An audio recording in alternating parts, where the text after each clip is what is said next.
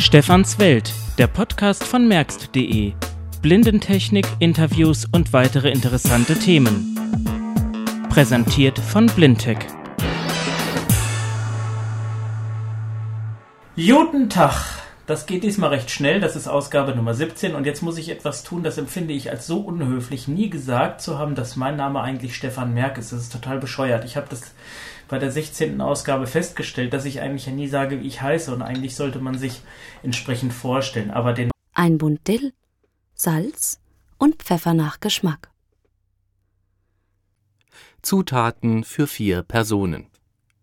600 Gramm kleine neue Kartoffeln, ein Teelöffel Kümmel, was von der Bundesnetzagentur zugeteilt wurde, früher Deutsche Bundespost.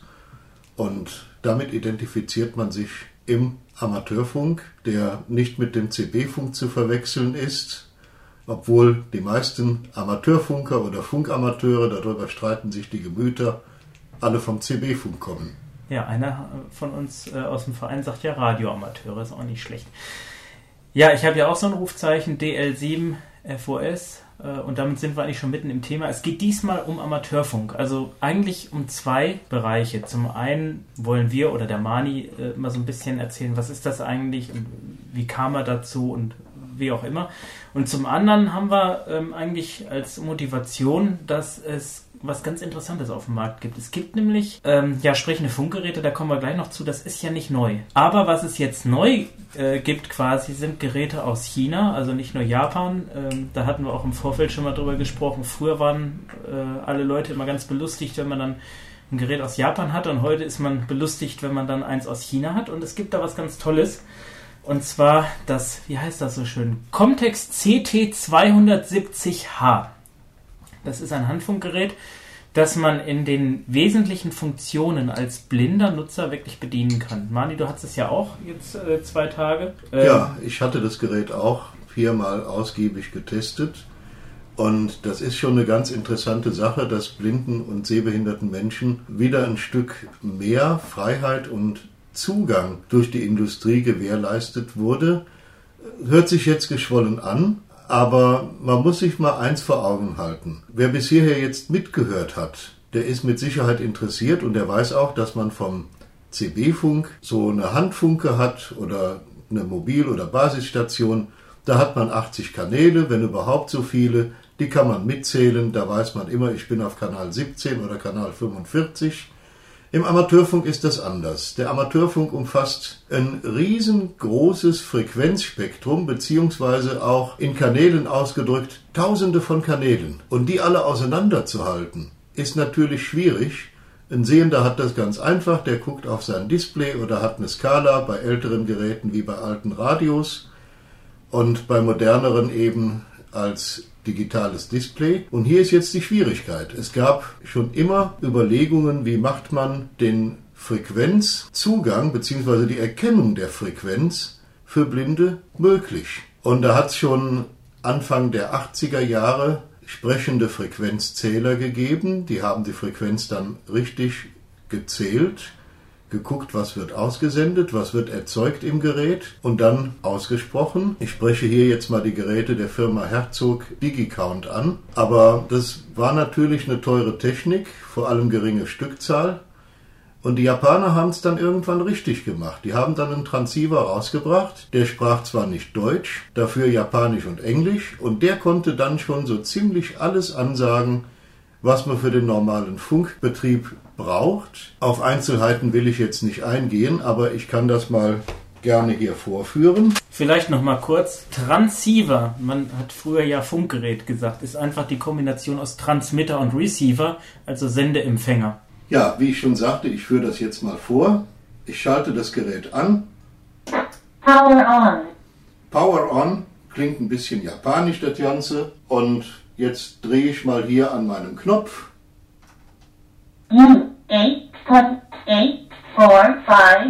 Das bedeutet, ich bin jetzt auf der Frequenz 438 845. Ich möchte jetzt aber eine Frequenz, die sich im näheren Bereich hier befindet, also wo sich ein Relais im näheren Bereich hier befindet. Und da möchte ich jetzt mal drüber sprechen. Und dann drehe ich mal an meinem Kanalschalter.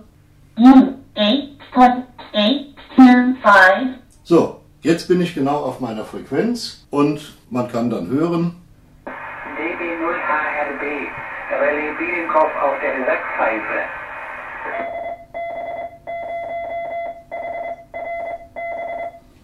okay, jetzt könnte man auf dieser Frequenz sprechen, aber es geht jetzt nicht darum vorzuführen, was man im Amateurfunk erzählt und was nicht, sondern es ging uns ja so ein bisschen um die Technik drumherum. Sag mal, was das für ein Gerät ist und vor allen Dingen aus welchem Jahr. Ja, wie ich vorhin schon gesagt habe, das ist ein Gerät, wo die Japaner echt die Nase vorne hatten. Ein Kenwood TW4000A, ungefähr Baujahr 1982. Und ich muss sagen, es hat auch seitdem kein Japaner mehr geschafft, ähnlich einfach zu bedienendes und gut zu bedienendes auf den Markt zu bringen. Die Technik wurde auch immer komplizierter. Die Sprachausgaben wurden spartanischer, beziehungsweise bei einigen Geräten kam auch wieder was dazu. Aber das ist jetzt natürlich ein ganz breites Feld, sich über Sprachausgaben von Funkgeräten zu unterhalten. Eine Zeit lang war das Gebiet recht stiefmütterlich behandelt und durch die neue Generation jetzt von Handfunkgeräten, eventuell auch Mobiltransceivern, ich habe da was munkeln hören, kann man möglicherweise jetzt wieder moderne Geräte vernünftig bedienen. Vielleicht machen wir jetzt mal folgendes, dass ich jetzt hier mal dieses tolle Gerätchen schnell mal so grob vorführe, was man mit machen kann für die Insider und danach können wir ja nochmal über den Amateurfunk sprechen, also über dich auch, was du machst, weil du bist ja eigentlich äh, im Marburger Raum ziemlich aktiv gewesen, auch mit Lehrgängen oder Geräte äh, testen und vergleichen und so weiter und so fort. Ist vielleicht ja für den einen oder anderen auch mal interessant, aber für die Funkamateure, vor allen Dingen, dass es mal ein bisschen was zu hören gibt, vielleicht mal hier das Gerät. Ich schalte es mal ein. Power on. Ja, das spricht schon gleich Power On. Ähm, das Gerät ist, ja, wie groß ist das? Mit welchem Gerät könnte man das jetzt vergleichen, Mani, für die alten Hasen? Was ist denn ähnlich? Naja, ich würde FT50 sagen, man- wäre schon wieder kleiner. Ja gut, aber für größer. jemand, der es nicht weiß, sagen wir mal ein bisschen einen verlängerten Walkman oder wie die Gut, genau, alten ja. Handdiktiergeräte mit Mikrokassette, so in der Größenordnung, nur eben noch eine kleine Stummelantenne obendrauf. Oder halt, ja, Schnurlustelefon vielleicht auch etwas dickeres. Ja, dann aber schon ja. ein älteres Ja, schnelles Telefon. Die genau. heutigen, die sind ja schon winzig klein. Vielleicht mal zu dem Gerät kurz. Also das Gerät heißt, wie ich schon sagte, CT270H. Und das ganz Witzige dabei ist, das steht auf dem Karton, das steht in der Anleitung, das steht auch unter dem Akku. Aber auf dem Gerät haben die Chinesen sich da ein bisschen vertan. Da steht nämlich CT207H.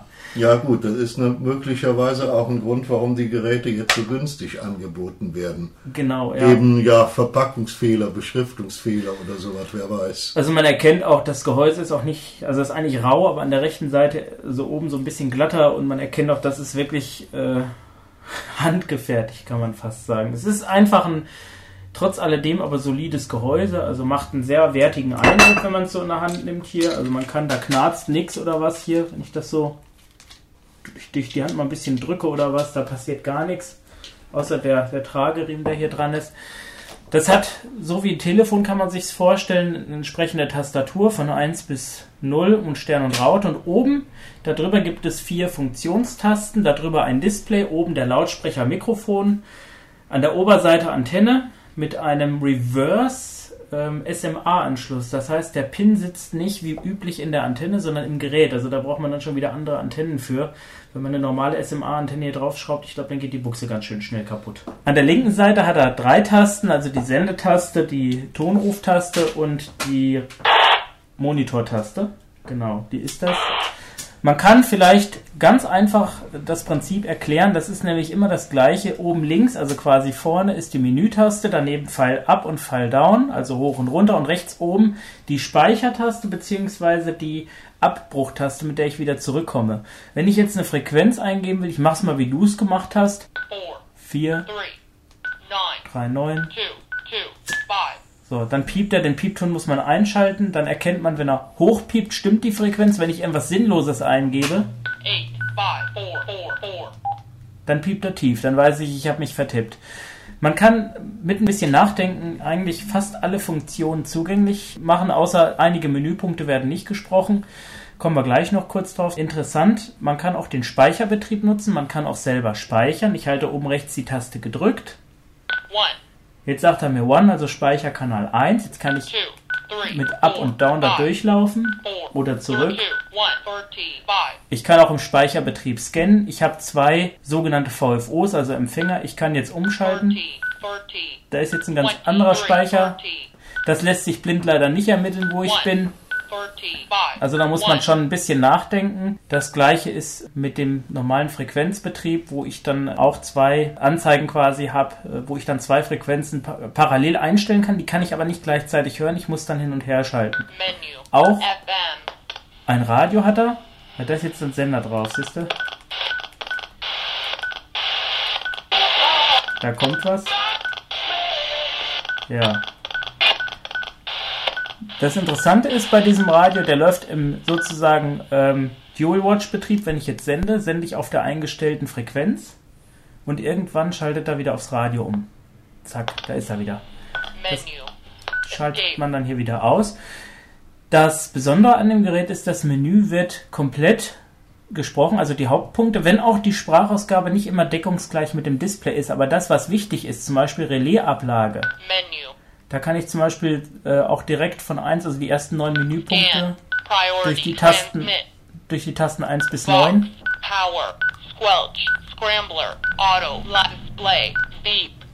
ne, kann ich äh, mich entsprechend durchhangeln, also auch Beep, das ist der Ton, das können wir mal zum Beispiel machen, dann drücke ich nochmal auf Menü, also Enter, Enter. On. dann sagt er mir On, kann jetzt ein Plus und Minus verändern, Off. Muss wieder Enter drücken zum Bestätigen Enter. und dann oben rechts zum Verlassen. Escape. Und zwar zweimal, jetzt bin ich wieder im Menü und nochmal zurück. Jetzt ist natürlich der Piep aus, das ist ein bisschen unsinnig, Menu. kann ich dann auf die gleiche Weise wieder einschalten. Ja, und so geht es mit allen Funktionen. Das wirkt auf dem ersten Moment vielleicht ein bisschen umständlich. Raussperre zum Beispiel. Ich kann entweder auch mit Plus und Minus durchs Menü drücken. Busy. Lo- Box. Transmit. BFM. Receive. Scan. Key. Lock. Voice. Display. Voltage. und so weiter. Kann dann zum Beispiel die 5 drücken. Squelch. Das ist die Raussperre. Enter. Five. Drück Menü, ist jetzt Wert 5. Kann jetzt Four. Runtergehen. Three, two. One. Zero. und kann wieder mit Menü bestätigen. Erst dann Enter. stellt er das um. One. Two. Three. Enter. Das gleiche in umgekehrter Richtung. Da muss man halt immer wissen, Menü öffnen, Menü Eintrag öffnen, Wert ändern, Menü drücken, sozusagen Enter ist das in dem Fall zum Speichern und dann wieder Escape, also oben rechts zum Zurückgehen. Ja, funktionsmäßig hat das Gerät alles, sogar einen Scrambler, also eine Verschleierung, die man äh, hierzulande nicht, oder ich glaube überhaupt nicht im Amateurfunkthema offene Sprache verwenden darf, sowie sämtliche Tonruffunktionen, die aber nicht blind bedienbar sind oder nur sehr eingeschränkt. Was geht? Man kann die Relaisablagefrequenz selber einstellen. Das muss man auch tun, weil ähm, er merkt sich nur einen Wert. Also ich könnte mir hier zum Beispiel jetzt mit behelfen, das haben wir bei dem Gerät so programmiert, die 2 Meter Relais, die ersten 16 Frequenzen und dann kann ich mir die Ablage auf 7,6 MHz für 70 cm einstellen und dann kommt man auch dahin. Also da kann man sich wirklich mit behelfen. Speichern ist auch ganz einfach, Frequenz eingeben, zum Beispiel, Four. Three. Eight. Two. Two. Five. dann drücke ich hier Menü, Menu. Store. Channel. Store, Channel, jetzt kann ich von 1 bis 128, also 001, Eight. was eingeben, drücke nochmal auf Store, also auf den Speicher oben rechts und schon One. Bin ich da drauf. Was man allerdings wissen muss, die Frequenz, auf der ich mich befinde, wird im Vergleich zu dem Gerät vorher, was wir hatten, äh, nicht angesagt. Das ist aber auch nicht schlimm, weil ich kann die ja eingeben und dann weiß ich in etwa, wo ich bin. Bei UKW geht ja mit Abzielen, bei Kurzwelle wäre es jetzt problematischer. Auch löschen kann ich selber, da muss ich das ausmachen, halt hier den Memory-Knopf gedrückt. Delete channel. Jetzt sagt er Delete Channel, dann gebe ich ein, zum Beispiel 128, Eight. drück oben links auf Enter, drück oben rechts auf die Memory-Taste. Und schon ist der Kanal wieder gelöscht. Also sehr einfach zu bedienen. Man muss sich schon natürlich ein bisschen reinfuchsen, wie mit allem. Aber da gibt es ja dann so Leute wie der Mani, äh, die vielleicht den einen oder anderen Tipp parat haben. Ja, Mani, da müssen wir auch sagen, wo kriegen wir das Gerät her? Das Gerät ist direkt vom Generalimporteur Funktechnik Grenz. Die sind auch für uns natürlich ganz günstig, direkt in Marburg-Kölbe ansässig. Im Internet unter grenz,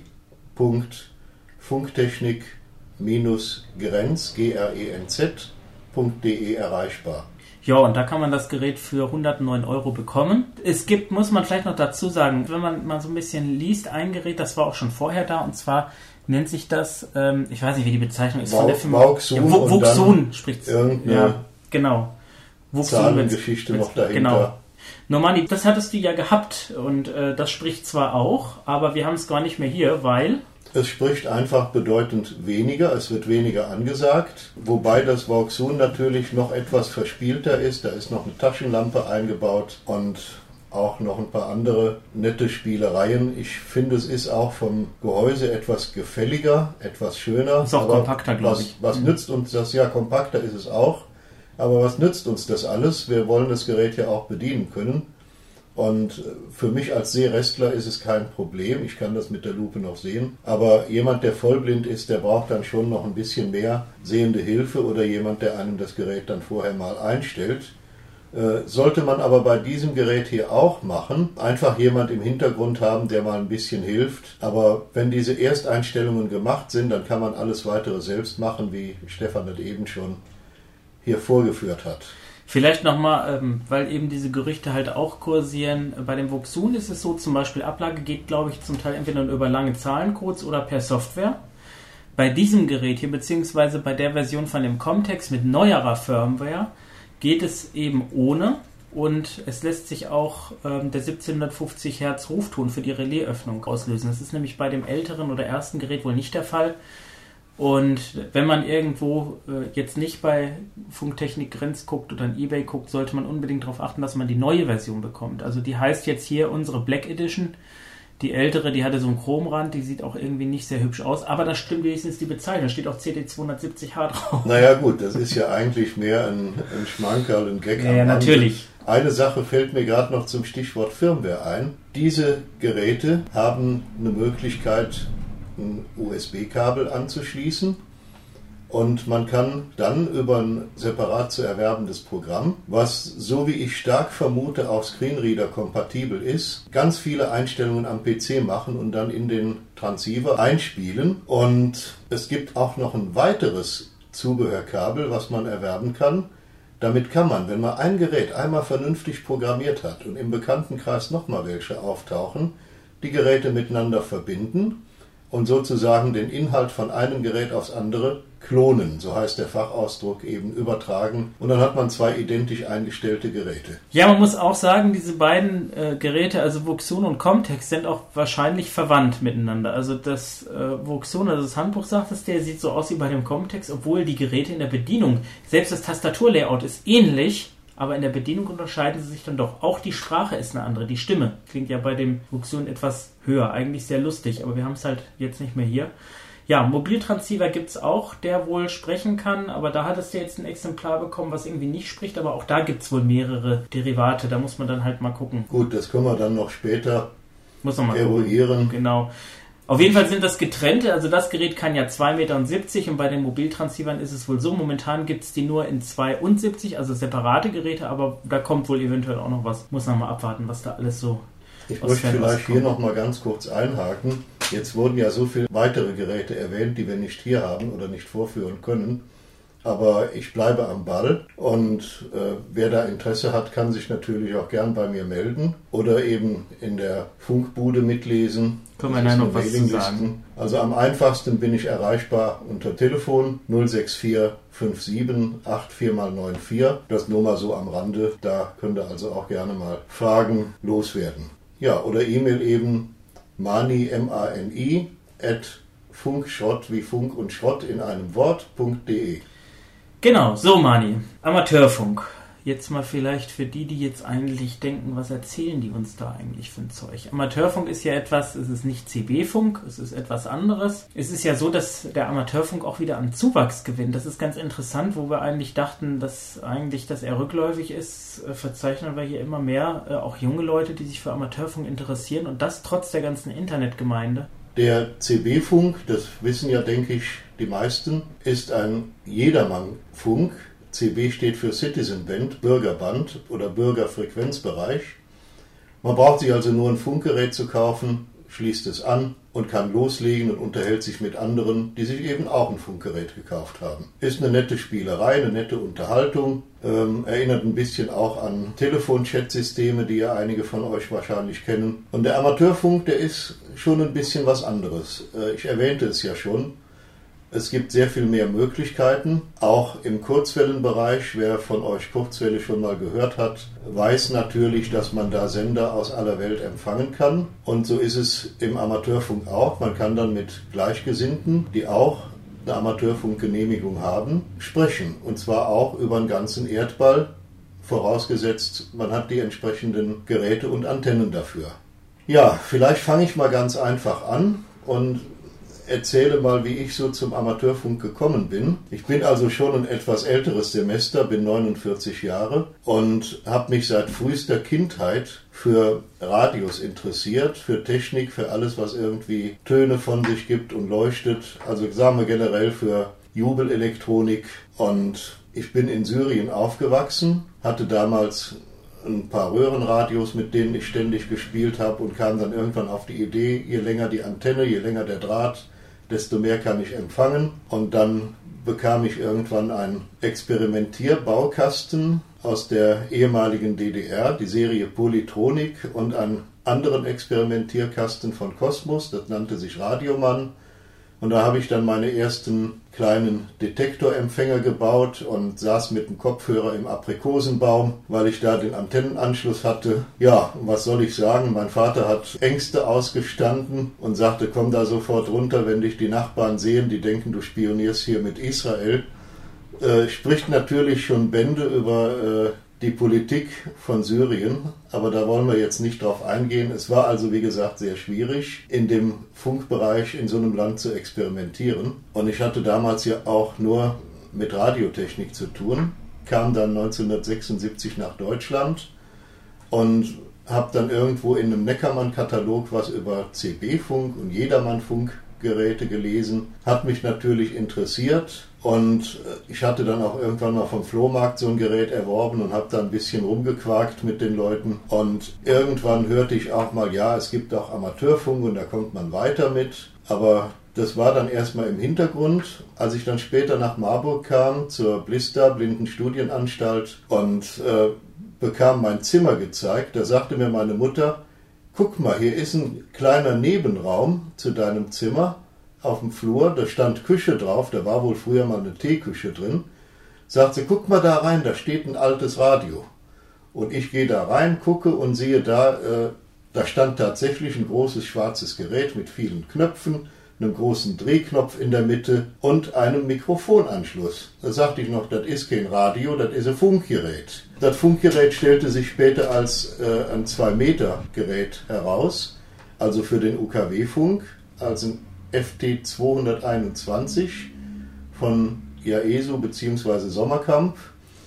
Ja, und irgendwann habe ich dann mal einen Mitschüler gehört, der da hinkam und machte da Funkbetrieb. Und da bin ich da reingegangen, habe mich mit dem unterhalten und ganz viel zugehört, wenn er da Betrieb gemacht hat. Und ja, so bin ich nach und nach dann zum Amateurfunk gekommen. Der damalige Mitschüler hat mir dann auch geholfen, die Amateurfunk Lizenzprüfung zu schaffen. Ähm, war damals übrigens sehr viel schwieriger als heute. Jedenfalls, ich habe sie dann geschafft und bin seit 1982 auch dabei. Mein damaliges Rufzeichen war DC3KT, mein heutiges ist DL5KY. Was jetzt vielleicht für den einen oder anderen Spanisch vorkommt, huch, da ist eine Prüfung, was muss man da lernen? Die Amateurfunklizenz zu erwerben, zu bekommen, ist nicht ganz so einfach. Man muss also was für tun. Es reicht nicht, ein Gerät einfach zu kaufen. Man muss zum Erwerb der Amateurfunklizenz eine Prüfung ablegen. Das war früher bei der Deutschen Bundespost. Heute ist es, soweit ich weiß, die Regulierungsbehörde. Man muss mehrere Fragen beantworten aus den Bereichen Funktechnik, Betriebstechnik und Gesetzeskunde. Funktechnik oder überhaupt Technik bedeutet, dass man sich ein bisschen mit der Technik auskennen sollte. Wie ist so ein Gerät aufgebaut, hört sich natürlich kompliziert an aber es geht einfach um Grundlagenkenntnisse. Da geht es ein bisschen um Antennen, um Bauelemente, ein bisschen Berechnung, ein bisschen Physik ist dabei. Dann kommt der nächste Abschnitt, Betriebstechnik. Da geht es darum, wie verhält man sich im Gespräch mit anderen Funkamateuren, dass das alles ein bisschen reibungslos abläuft. Und dann gibt es auch nochmal den Abschnitt Gesetzeskunde. Der Amateurfunk wurde früher im Gesetz verankert. Ich weiß jetzt nicht mehr genau wo. Da ist auch meine Prüfung ein paar Jährchen schon her. Aber man muss auch einige Vorschriften kennen. Aber da hat sich einiges geändert. Früher waren die Fragen schwieriger und es gab auch noch einen weiteren Abschnitt Morsetelegrafie, der ist inzwischen weggefallen. Und heute ist es so, die Fragen werden im Multiple-Choice-Verfahren gestellt. Also man kriegt eine Frage und mehrere Antworten zur Auswahl und muss dann die richtige wählen. Insgesamt ist es alles erleichtert worden und unter der Hand sage ich jetzt mal, dass die Blindenprüfungen überwiegend mündlich abgehalten werden, meines Wissens eigentlich nur mündlich. Und da ist es dann auch nochmal ein bisschen erleichtert, je nach Lust und Laune des Prüfers. Also die Prüfung ist rein theoretisch. Man legt die Prüfung ab. Wie man die gelernt hat, ist egal. Also da gibt es keine Vorschrift. Und wenn man sie bestanden hat, dann hat man sie bestanden. Und das ist ja so, es gibt da ja verschiedene Klassen. Also früher gab es mal drei, C, A und B wobei B die höchste und C die niedrigste war. Dann kam die Klasse 3 dazu, da hat man es dann in erste, zweite und dritte Klasse unterteilt. Die erste war dann die höchste und die dritte war dann die Einsteigerklasse. Das unterschied sich auch dahingehend, dass die einfach geprüften, in Anführungsstrichen, einfach auch weniger Möglichkeiten hatten und die eine Klasse höher waren, entsprechend mehr konnten. Aufstocken war kein Problem. Man hat aber dann einiges geändert, sodass jetzt die der dritten Klasse, die früher zum Beispiel keinen Kurzwellenfunkbetrieb machen durften, das inzwischen wohl dürfen. Und da die Telegrafie weggefallen ist, also die ehemals Klasse 2 Lizenzierten sozusagen alles das machen können, was die Klasse 1 Lizenzierten machen können. Vielleicht sollte man einfach nochmal die Webpräsenz erwähnen vom Hauptinteressensverband in Deutschland www.darc.de. Da kann man sich auch nochmal informieren. Aber es hört sich jetzt alles sehr kompliziert an mit den ganzen Lizenzklassen und dergleichen, was ja auch zum Teil überholte Historie ist. Fakt ist, dass man heute mit relativ leichtem Aufwand eine Amateurfunk-Einsteigerlizenz erwerben kann. Und auch mit der kann man schon auf die kurze Welle gehen und damit weltweiten Funk machen, was früher eben nicht so einfach möglich war. Dafür war eben dann noch die Morseprüfung als unbedingten Zusatz erforderlich. Vielleicht sollten wir mal so ein bisschen noch über die Technik reden. Also wir hatten ja vorhin dieses tolle günstige Gerät für 109 Euro gehabt. Ähm, das ist ja eigentlich Wahnsinn. Also früher, als ich meine Lizenz gemacht habe, das war, ich glaube 97 war das, da waren die Geräte ja deutlich teurer. Da hatte man für so ein einfaches Funkgerät, auch mit sehr geringer Sendeleistung, ich glaube dieser DJC 5, was hatte ich, 400 Mark oder was hat der gekostet? Also 200 Euro. Und äh, andere Funkgeräte, die lagen dann alle so bei naja, so 800, 900 Mark lagen die ja schon. Also 400 Euro, darunter gab es ja nichts. Gibt es ja heute auch noch. Gut, wobei du jetzt natürlich einfache Geräte, Handfunkgeräte oder kleinere stationäre oder fahrbare Geräte, Mobilgeräte ansprichst. Es ist auch heute noch so, dass nach oben quasi keine Grenzen gesetzt sind, das geht immer, aber die Grenze nach unten, die ist gewaltig gefallen mit diesem Gerät. Ja, also man muss unterscheiden, stimmt, die Varianten. Und dann gibt es ja auch noch die Frage, welchen Frequenzbereich deckt es ab, aber das wird jetzt zu weit führen, wenn wir da noch drauf eingehen sollten. da gibt es ja so viele Geräte. Vielleicht kannst du mal erzählen, wie ist das überhaupt? Also der Amateurfunk früher, so in den 80er Jahren oder vielleicht noch früher, da war ja, äh, sag ich mal, äh, schon ein, ein Hobby, was ja blinde Menschen, sag ich mal, relativ viel angesprochen hat. Ja, eben, weil es ein reines Sprechhobby war. Genau, es war ein ja. sehr kommunikatives Hobby. Die Kommunikation hat sich leider etwas verlagert. Ihr kennt das sicherlich auch. Heute chattet man mehr, man macht mehr SMS, man schreibt mehr. Keiner mehr kriegt einen Mund auf, um mal zu sprechen oder nur noch in den seltensten Fällen. So ähnlich ist es im Amateurfunk leider auch gekommen. Auch da gibt es die Möglichkeit, äh, sehr viel über den PC zu machen. Und der klassische Sprechfunk hat darunter eben ein bisschen gelitten. Es hat nachgelassen. Was aber nicht heißt, dass man ihn nicht wieder aufleben lassen kann. Und es gibt einige Gleichgesinnte, sage ich mal, die das ähnlich sehen wie ich und das auch immer wieder versuchen. Ja, es denke ich mal, ist ja auch sehr facettenreich, das Ganze, wo man schon sieht, diese ganze Geschichte mit GPS und was man da alles machen kann. Man muss ja vielleicht auch mal sagen, dass ja viele kommerzielle Technik, die wir nutzen, zum Beispiel so aus dem Handybereich die ganze Datenübertragung, das sind ja alles auch Dinge, die ihren Ursprung auch ein bisschen im Amateurfunk hatten. Ne? Das kann man auf jeden Fall so sagen. Der Amateurfunk praktisch als Entwicklungshelfer für die Industrie sozusagen, die dann eben aus den Erfahrungen der Funkamateure lernt und entsprechendes dann in die laufenden Produktionen von anderen Kommunikationstechniken wie beispielsweise Handys und dergleichen umsetzen. Würdest du denn sagen, dass es früher, ich sag mal am Anfang, für blinde Nutzer einfacher war, was die Gerätebedienung angeht, als heute? Jetzt mal ganz abgesehen von diesen Sprechenden, weil es gibt ja durchaus noch genug, die nicht sprechen. Da ist doch eine ganze Menge, äh, sag ich mal, viel komplexer geworden als früher. Es war anders. Es war einfach eine ganz andere Zeit.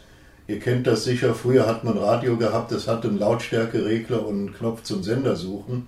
Heute hat man jede Menge Tipptasten, das hat sich also schon gewandelt. Aber im Grundprinzip ist es das gleiche geblieben, nur der Weg der Bedienung, der ist einfach anders geworden und leider für Blinde und Sehbehinderte etwas komplizierter. Und deshalb ist es auch erforderlich, wenn wir schon von der Industrie kompliziertere Technik vorgeschrieben kriegen, dass es eben auch wieder entsprechende Hilfsmittel gibt und eine Sprachausgabe in einem Funkgerät ist dann schon eine gute Unterstützung, wobei sie natürlich niemals alles sagen wird, bei keinem Gerät.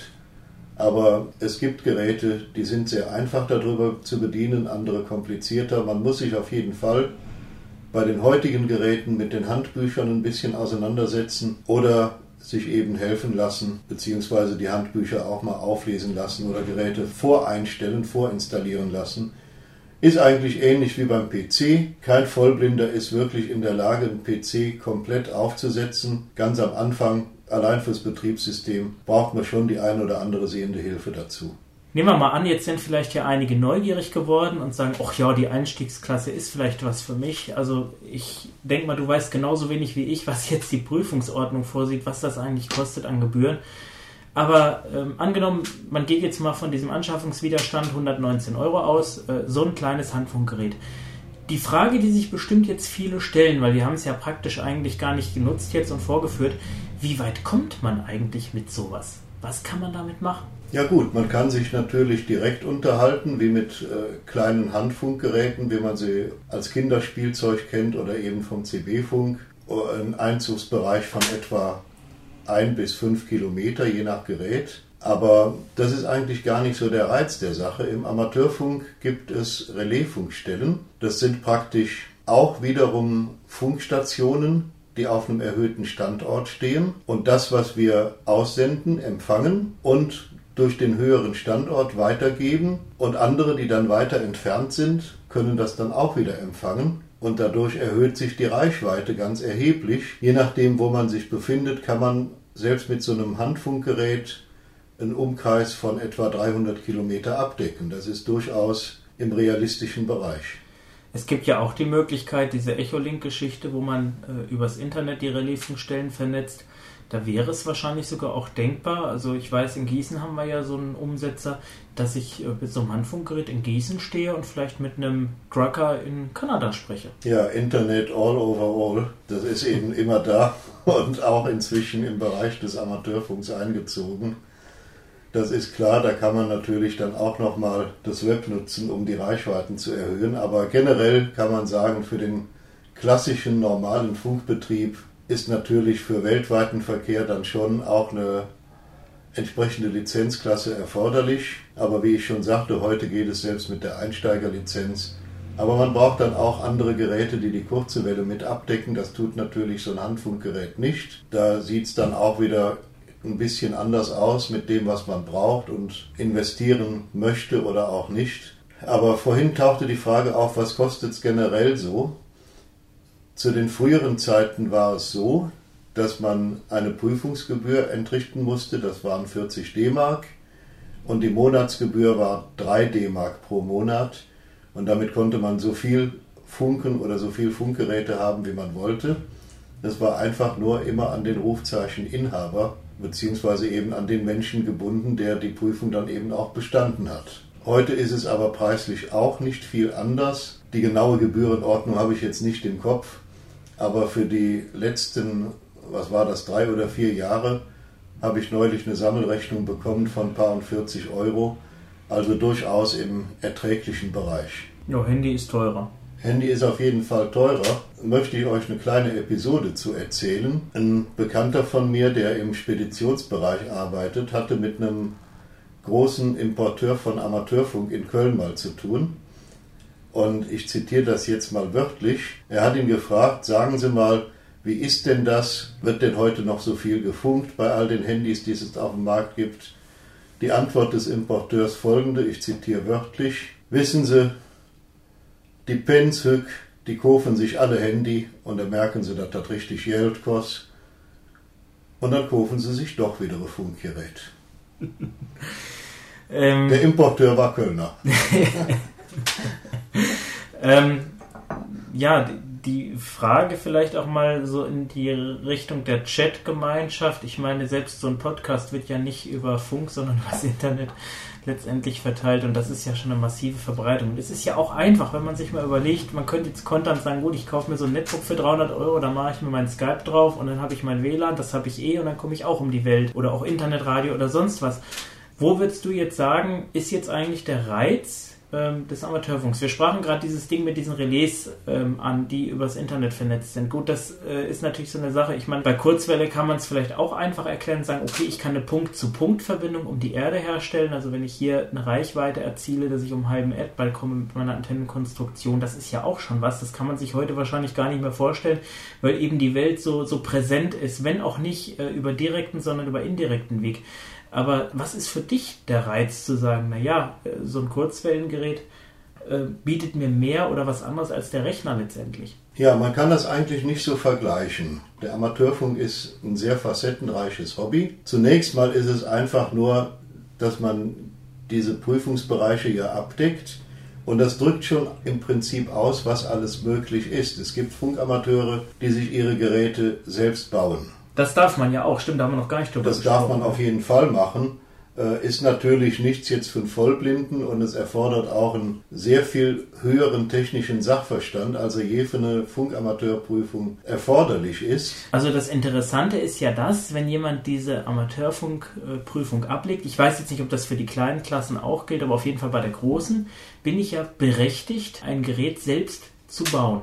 Also von vorne bis hinten durchzubauen. Das wird ja eigentlich nur durch die Prüfung festgestellt, ob ich die entsprechende Kompetenz habe. Und das Interessante dabei ist ja, dass ich ja im Gegensatz zur kommerziellen Technik, also bei Handys oder irgendwelchen anderen Geräten, CE-Kennzeichnung oder E-Kennzeichnung fürs Auto und FCC für Amerika und so weiter, unterliege ich ja als Funkamateur eigentlich überhaupt keiner Zertifizierung. Es sei denn, ich will die Geräte natürlich in Handel bringen. Das ist ja vielleicht auch mal eine ganz spannende Sache. Ne? Also ich darf ja wirklich, äh, sag ich mal, vom äh, Netzstecker quasi bis hin äh, zur Antenne, übers Mikrofon und alles sowas, komplett mein Kram selber bauen. Ja, es heißt aber auch, dass man das dann in Eigenverantwortung macht. Das heißt, wenn ich mir jetzt ein Gerät bauen würde und das stört jetzt im Umkreis von 50 Kilometer alle Fernseher, dann äh, kriege ich natürlich auch einen behördlichen Deckel. Es gehört schon sehr viel Eigenverantwortung dazu, wenn man anfängt, sowas zu machen. Aber auf der anderen Seite ist ja diese Zertifizierungspflicht für Funkamateure nicht unbedingt gegeben, denn man will ja auch, dass entwickelt wird. Und wie hier schon erwähnt wurde, die Industrie hat ja sehr viel von dem Wissen der experimentierenden Funkamateure, der Amateurfunk ist ja ein Experimentierfunk, gelernt haben. Die Industrie hat ganz viel von uns gelernt und übernommen in kommerzielle Technik, die heute überall drin ist. Beispielsweise, ich nenne jetzt mal eine Firma Motorola, die haben in ihren Stellenausschreibungen für die Technikbereiche und Entwicklungsbereiche immer so eine Vorschrift gehabt, es wäre gut, wenn der Bewerber auch eine Amateurfunklizenz hat. Also das äh, heißt ja faktisch äh, auch im Umkehrschluss, dass Funkamateure hergehen können und sich zum Beispiel irgendein so Betriebsfunkgerät, so ein, ja, irgend so ein behördliches Ding, äh, meinetwegen Polizei oder irgendwas anderes nehmen, entsprechend modifizieren und natürlich nur für die vorgesehenen Frequenzbereiche im Amateurfunk, also sowohl Einhaltung der Frequenz- und Leistungsbereiche nutzen dürfen. Ne? Das ist ja egal eigentlich, ne? Das ist auf jeden Fall richtig so. Und ähm, ein Funkamateur darf natürlich auch entsprechend Geräte modifizieren. Aber ich glaube, hier gehen wir jetzt schon ein bisschen über den Rahmen hinaus. Denn ich gehe mal von aus, dass Blinde und Sehbehinderte solche Aktionen wohl in den wenigsten Fällen machen wollten oder würden. Aber um nochmal auf die vielfältigen Facetten des Amateurfunks einzugehen, auf das Basteln, auf das Interesse für Technik, für Gerätebedienung, für Neuerscheinungen auf den Markt sind wir jetzt schon genügend eingegangen. Es gibt aber auch die andere Sache, es gibt Funkamateure, für die ist es ganz wichtig, so weit wie möglich zu kommen, so viele Verbindungen wie möglich zu haben. Es gibt Wettbewerbe im Amateurfunk und auch das ist ein Bereich, der nicht zu vernachlässigen ist. Und es gibt natürlich auch wieder, wie man so schön in der Psychologie sagt, die Menschen sind Jäger und Sammler. Die einen interessieren sich mehr für die Technik, für die Equipments und die anderen interessieren sich mehr dafür, möglichst viele Verbindungen zu machen, möglichst weit zu kommen. Und dann gibt es noch einen dritten Bereich, eben den Unterhaltungswert. Man kann sich genauso mit jemand in Australien übers Wetter unterhalten, wie mit dem Nachbarn von nebenan. Und das ist schon eine tolle Sache. Also auch der Kommunikationsaspekt kommt hier nicht zu kurz. Im Amateurfunk findet jeder irgendwas für sich. Vorausgesetzt, er hat erstmal grundsätzlich Spaß an der Materie. Äh, jemand, der sich für Mode interessiert, wird mit Sicherheit nicht sagen, oh toll, ich will jetzt mal gucken, dass ich mich mit anderen Leuten weltweit über Mode unterhalte und mich dann in die Technik reinschmeiße. Das wird wohl kaum der Fall sein. Ja, was ich ja immer so interessant finde, Silvester, ne? Die Zeitlinie. Das ist ja auch so ein Punkt. Äh, da gibt es ja, glaube ich, auch immer Conteste, wenn man dann eben einfach mal am Kurzwellengerät dreht und hört dann, wie den, sich die Leute in Japan oder vielleicht äh, noch näher liegend, also England oder so, dann schon frohes neues Jahr wünschen und man quasi von einem Tag auf den anderen spricht. Das ist ja auch eine spannende Sache.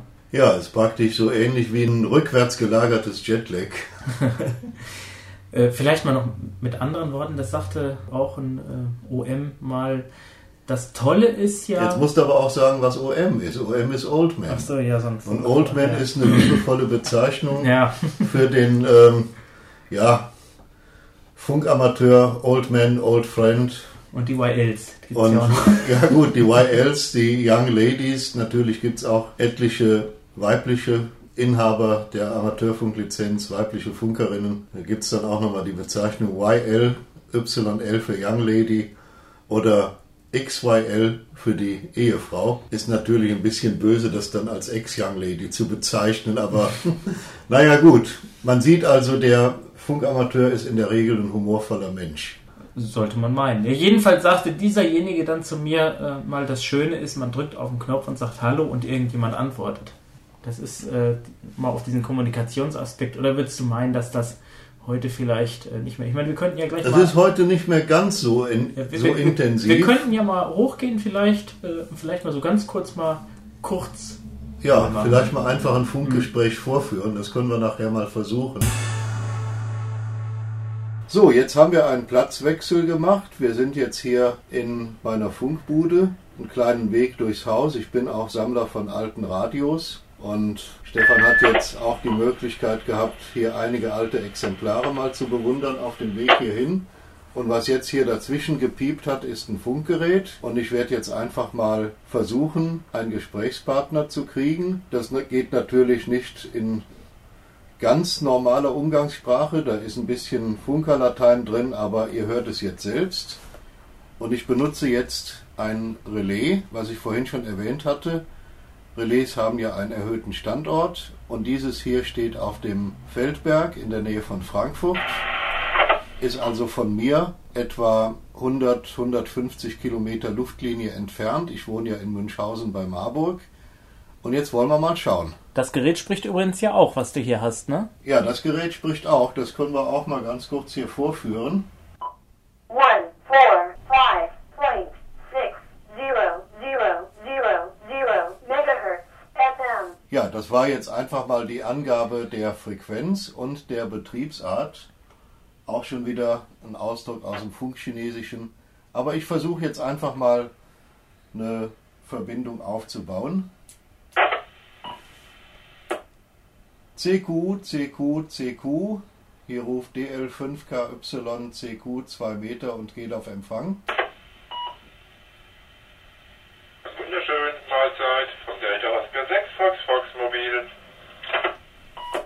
Delta Oscar 6 Fox Fox Mobil. Delta Oscar 6 FF Mobil, hier ist DL5KY. Schönen guten Tag und danke fürs Reinkommen. Das hört sich jetzt alles sehr professionell und geschwollen an, was ich hier von mir gebe. Ich mache hier ein Vorführ-QSO für einen Podcast über den Amateurfunk und äh, sage das gleich dabei, dass äh, hier keine Missverständnisse entstehen. Mein Name ist Mani, wie Mike, Alpha November India und mein Standort ist Münchhausen bei Marburg an der Lahn. Mikrofon zurück. Ja, hier der Delta 6 Foxtrot Foxtrot Mobil, momentan mobilerweise in Königstein im Taunus. Circa äh, 5 Kilometer Luftlinie vom FT-Relais entfernt. Der Name hier ist Michael, gleich vorneweg, ich gehöre keinen Fox an, ich bin freischaffender Künstler. Mike, zurück. Ja, wunderbar. Danke, Michael, für die Ortsbeschreibung. Das ist ja schon eine relativ brauchbare Entfernung, die man hier vorführen kann von meinem Standort bis zum Taunus. Das sind doch gut und gerne 150, 170 Kilometer Luftlinie dazwischen. Ist schon eine tolle Sache. Ja, ich bin auch jetzt nicht unbedingt an dem Austausch von QSL-Karten interessiert. Von daher können wir das lassen. Haben wir auf jeden Fall schon mal ein nettes Vorführ QSO gestartet. Mein Gerät hier ist ein ICOM IC706 MK2G und das Ganze hängt an der Rundstrahlantenne auf dem Dach. Ich nehme mal an, bei dir wird das ein, äh, ein Mobilgerät sein.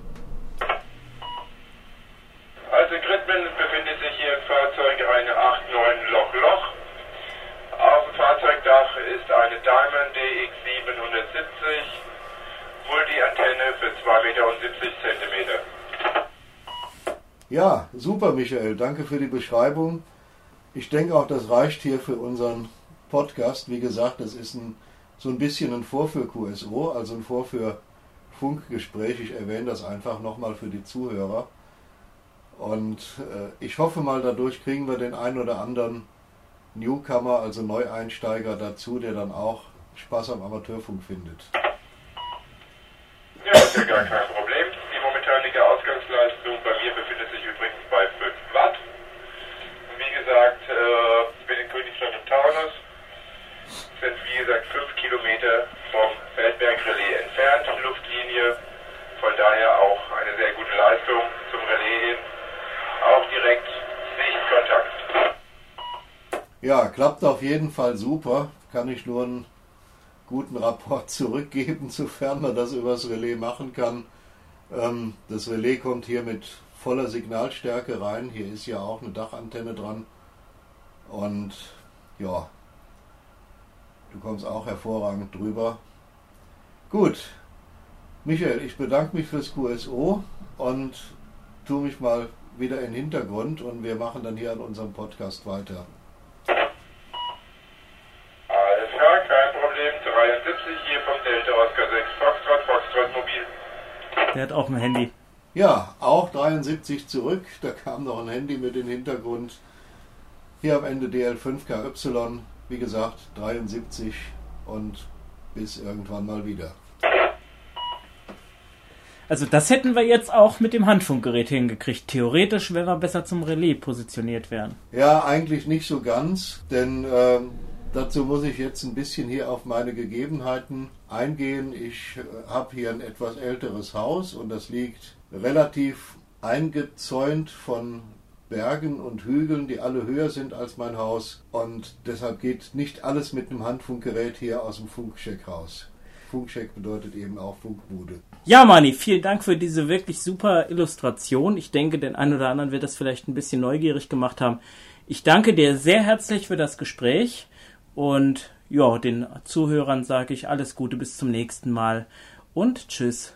Ja, ich bedanke mich auch bei allen Zuhörern fürs Zuhören. Oh ja, das war jetzt sehr schön gesagt. Und wenn jemand Fragen hat, stehe ich gern dazu zur Verfügung. Meine Verbindungsdaten habe ich ja schon im Laufe des Podcastes genannt. Also denn, tschüss. Und tschüss. Bis zum nächsten Mal bei Stefans Welt.